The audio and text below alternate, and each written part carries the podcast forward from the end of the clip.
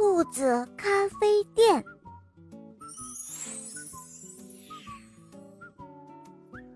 兔子奶奶在小镇上开了一家咖啡店，一晃就是很多年了。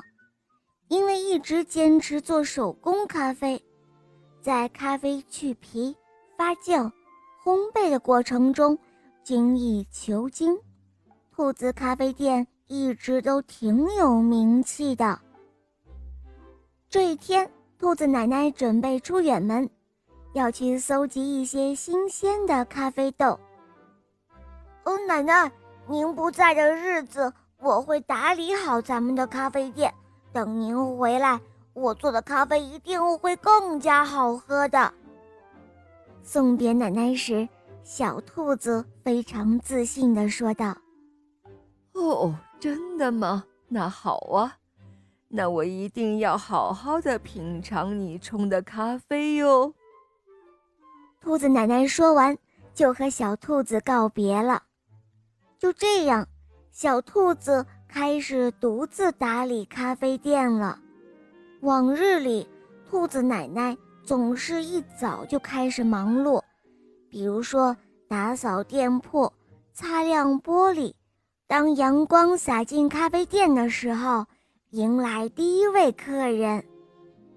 日复一日，小兔子觉得咖啡店的生活很无聊，于是他试着开始做一些改变。比如说，缩短了咖啡的制作时间，这样可以减少客人的等待时间。同时，他还研发了很多口味的咖啡，比如有哈密瓜味道的、草莓味道的，还有葡萄味的，反正很多很多，可以供客人来挑选。看到兔子咖啡店的新菜单，起先呢。大家都纷纷来品尝，生意比原来更好了。可是慢慢的，咖啡店的生意又越来越冷清了。小兔子想不明白，这到底是怎么回事呢？终于，奶奶回来了，小兔子抱着奶奶，有些难过的哭了起来。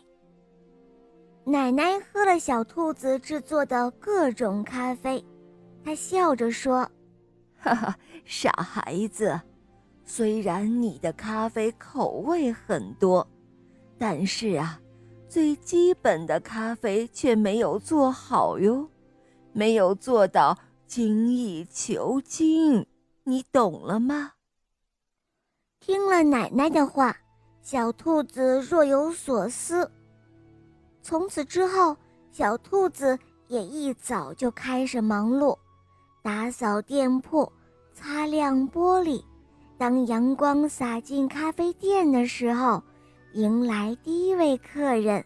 他用心地跟奶奶学习，用心地制作每一杯手工咖啡。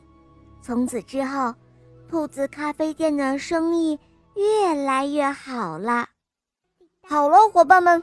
这个故事就讲完了。更多好听的故事，打开喜马拉雅，搜索“小肉包童话”。我的同学是夜天使，一起来收听小肉包和史上最萌的吸血鬼女孩的故事吧。么么哒。